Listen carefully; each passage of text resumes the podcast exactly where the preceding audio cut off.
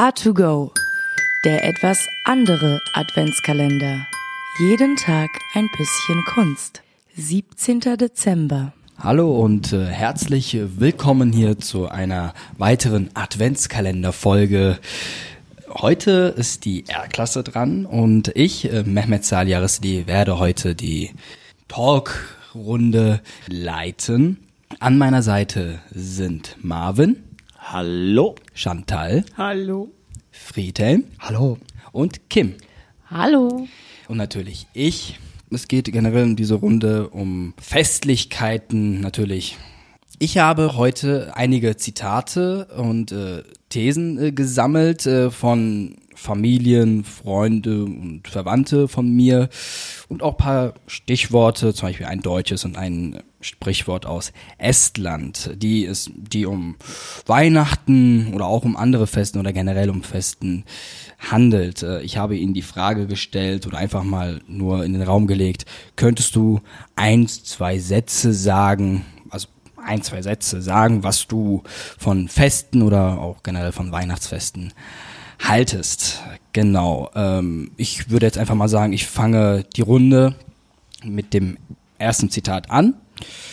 Ähm, und zwar, für mich ist das Weihnachtsfest das Fest der Liebe, obwohl meine Familie sich gezwungenermaßen zusammengerauft hat. Ähm, genau, da würde ich jetzt direkt mal den Friedhelm fragen, weil äh, du bist ja natürlich äh, der Älteste aus der Klasse. Ähm, da habe ich noch ein Zitat für dich. Äh, früher waren die Feste familiärer. Dann wollte ich dich mal fragen, ist das wirklich so? War das früher wirklich besser oder war das früher familiärer oder wie findest du das? Ob es besser war, kann ich schwer sagen. Familiärer, dem würde ich zustimmen, ja, weil ähm, früher die Familien größer waren und äh, man lebte enger zusammen. Es war leichter als Familie zusammenzukommen. Nach meiner Erinnerung hat man häufiger als heutzutage im größeren Familienkreis gefeiert. Mhm. Ähm, heutzutage leben wir in einer Situation von Globalisierung. Familienmitglieder sind häufig weit verstreut. Zusammenkommen ist mitunter aufwendig. Daneben gibt es den Trend zur Kleinfamilie, ein, maximal zwei Kinder. Dann denke ich an häufige Trennungsfamilien mit den Problemen, die entstehen, wenn man sich dann Weihnachten versammeln soll bei getrennt lebenden Eltern. Ähm, also ich sehe es so, dass heute die Zusammenkünfte der Familienmitglieder kleiner sind, was natürlich auch zu, zu einer ganzen Reihe von Einsamkeitssituationen führt. Passend dazu ist mir aufgefallen, dass zumindest nach meinem Eindruck in den letzten Jahren zunehmend Restaurants an Heiligabend geöffnet haben. Ich kann mich da aus früherer Zeit gar nicht dran erinnern. Da war es völlig tabu, Heiligabend ein Restaurant zu betreiben, zu öffnen. Äh, ich erinnere mich auch nicht, dass es irgendwelche großartigen Kulturveranstaltungen gegeben hätte, außer Gottesdiensten. Aber mittlerweile gibt es ja auch Theaterveranstaltungen etc. an Heiligabend, was, glaube ich, dem Trend zur Vereinsamung geschuldet ist. Hm. Ähm, da wollte ich jetzt auch mal generell noch mal die Runde fragen. Ich finde hier ähm, das Stichwort gerauft sehr interessant. Also mhm. was haltet ihr von dem Wort gerauft? Also was kann man damit meinen oder was hat die Person damit gemeint? Naja, es ist ja häufig so, dass äh, zu Weihnachten Familienstreitereien beiseite gelegt werden und so weiter und man dann die perfekte, schöne Familie gibt und alles ist doch so toll. So sollte es sein. Ich finde es eklig. Das ist kurz eklig. Ja, also hm. es wird einfach eine Scheinwelt erzeugt, weil Weihnachten ist, weil irgendein Fest ist und äh, Sachen werden nicht angesprochen, weil das gehört sich ja nicht. Damit man noch mal für ein paar Tage so tun kann, als wäre alles toll, um sich dann wieder an die Gurgel zu springen. Aber ja. auch bitte nur für außen so zu tun und nicht für innerhalb, weil innerhalb kann man sich dann ganz viel anhören. Ja. Zumindest kenne ich das so. Hm. Also ich habe nochmal, also nach dem Zitat, nachdem was meine eine Freundin von mir gesagt hat, ähm, schöne Grüße da auch nochmal an die Michelle. Ähm, ich habe danach auch noch mit ihr darüber geredet und sie hat auch darüber erzählt, dass es auch im Zusammenhang mit ihrer, Zusammenhang mit ihrer Oma zu tun hat. Ähm, nach, bevor sie gestorben ist, ähm, war das halt dieses zusammengeraufte, okay, wir machen das für unsere Oma. Und jetzt, nachdem sie gestorben ist, ist es nochmal schwieriger geworden. warum ist das so? Warum hat, haben ältere Leute in der Familie, wie zum Beispiel Großeltern, so eine große Macht in der Familie? Also ich sehe das ja schon als Macht wirklich. So eine, eine ich, ich, wenn ich sage, wir kommen, dann kommen wir zusammen. Warum ist das so? Chantal, ich frage dich mal. Ich weiß jetzt nicht, ob ich es wirklich als Macht bezeichnen würde. Kommt wahrscheinlich auf die Familie an. Ich denke mal, teils kann man es so sehen, dass die ältere Generation oder halt die Oma äh, so die Person ist, die alles noch gut zusammenhält. Die versteht sich mit ihren Kindern, mit den Enkelkindern, mit den Urenkeln. Ja. Aber ähm, dass da halt noch irgendwie eine Verbindung, ein Pflichtgefühl mehr besteht als den Eltern jetzt gegenüber und die Kinder für sich ja eh schon was anderes Eigenes haben. Jetzt weiß ich allerdings, das könnte eine Möglichkeit sein, dass die Leute halt einfach sagen, jo, für, für die Person, die hat nicht mehr so lange, machen wir das noch. Es kann natürlich auch sein, dass die einfach unter den Kartoffeln stehen, der Älteren. Ich würde eher sagen, es hat was mit der Kinderpflicht zu tun. Als, also seinen Eltern seiner Mutter und seinem Vater bringt man ja auch ein gewisses Gefühl von Ehre, von Dankbarkeit vielleicht auch mit. Und das auf jeden Fall, dass man das natürlich seinen Eltern schuldet, aber man sollte bedenken, dass deine Eltern es auch ihren Eltern schulden. Und du damit halt auch. Das ist so ein, ja, fast schon ein Schuldsystem dahinter steckt. Und so haben die Ältesten dann in der Familie meistens die höchste Position inne. Und äh, wie Friedhelm ja auch schon sagte, hatte das Fest oftmals früher eine andere Bedeutung, wo wirklich dann die ganze Familie zusammengekommen ist. Und die erwarten das halt eben immer noch, dass es so ist. Und so trägt sich das dann Stück für Stück weiter fort. Hm. Ja. Übrigens, alle Zitate, alle Thesen haben auch im Nachhinein Redebedarf, weil darüber kann man echt sehr, sehr lang und weit diskutieren. Dann sage ich auch jetzt mal direkt den zweiten Zitat hier oder zweite These. Leider ist alles nur noch Geldmacherei. Also erklärt sich von selbst, aber ich frage mal in die Runde, was meint die Person damit? Ein großer Teil ist natürlich Geldmacherei. Wir leben in Zeiten des Kapitalismus und wenn man bedenkt, dass der Weihnachtsmann als solcher in dieser roten Form von Coca-Cola erfunden wurde, ursprünglich aus einem russischen Brauch heraus, dann sieht man schon, wo das alles hinführt. Ne? Das, äh, in Deutschland ist es ja auch so, dass es eigentlich ursprünglich das Christkind war, das die Geschenke gebracht hat. Es hat sich aber durch den Einfluss der Amerikaner halt immer weiter so gewandelt, dass es dann hieß, ja, der Weihnachtsmann macht das. Hm. Wenn wir jetzt auf ganz früher gehen, dann gibt es das Julfest. Oder bei den Römern gab es auch noch was anderes. Da war Weihnachten eher einfach nur ein Saufgelage.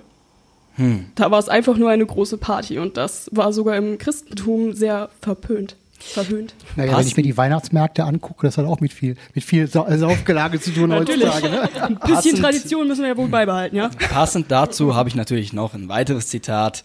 Mittlerweile sucht man nur noch Gründe zum Saufen. Ja. Äh, Wesentlicher Grund, um auf den Weihnachtsmarkt zu gehen.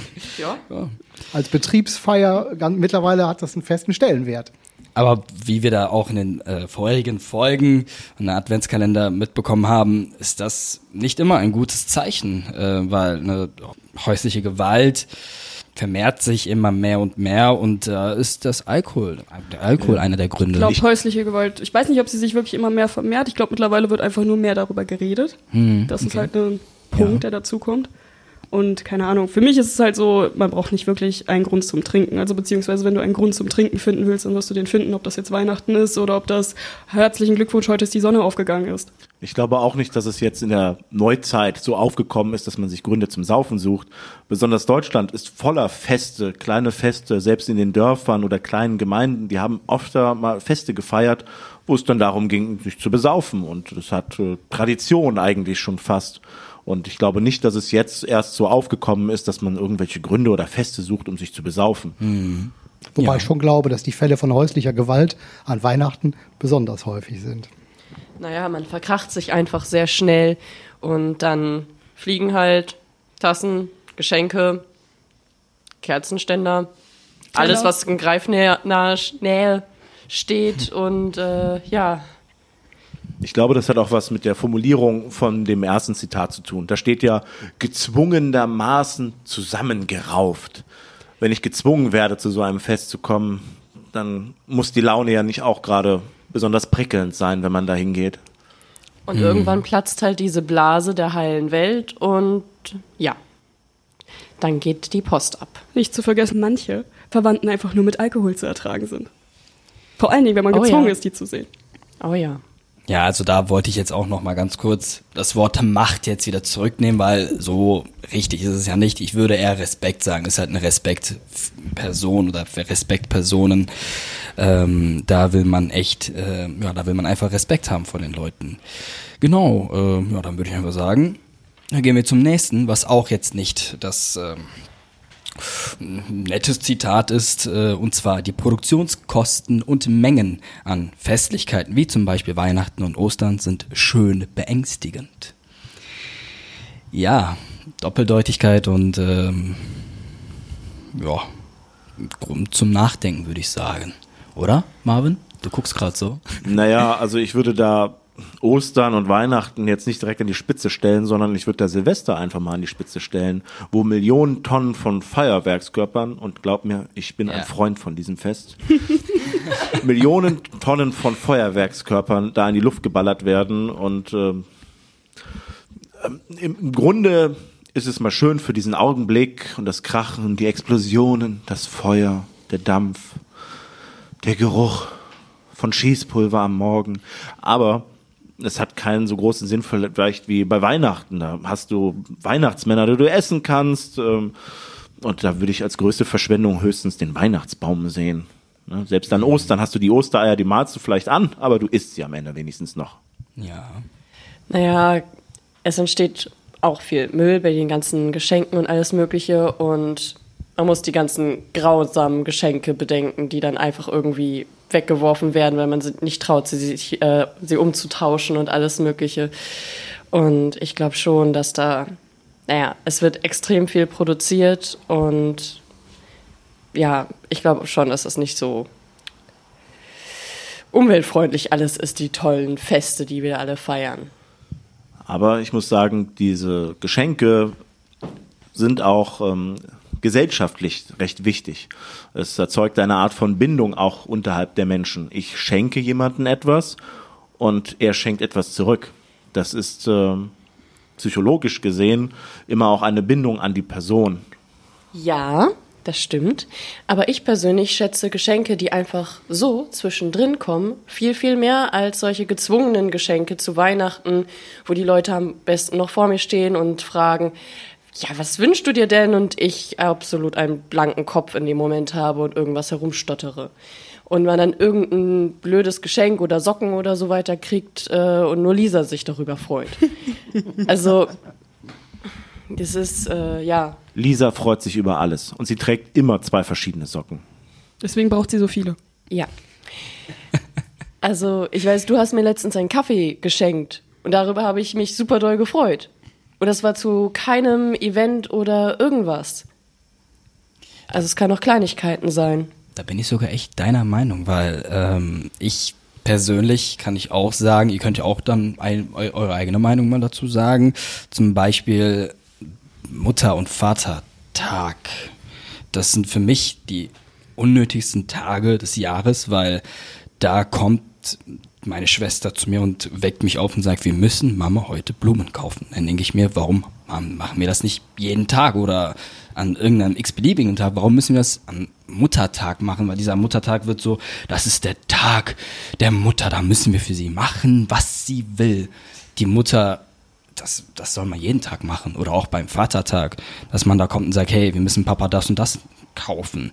Dann denke ich mir, also das wird halt alles also man sucht Gründe, jetzt kommen wir wieder zurück, ich, man, man sucht Gründe, irgendwie Geschenke zu kaufen. Warum macht man das nicht jeden Tag? Warum beschenkt man sich nicht jeden Tag? So. Ja, jetzt einfach.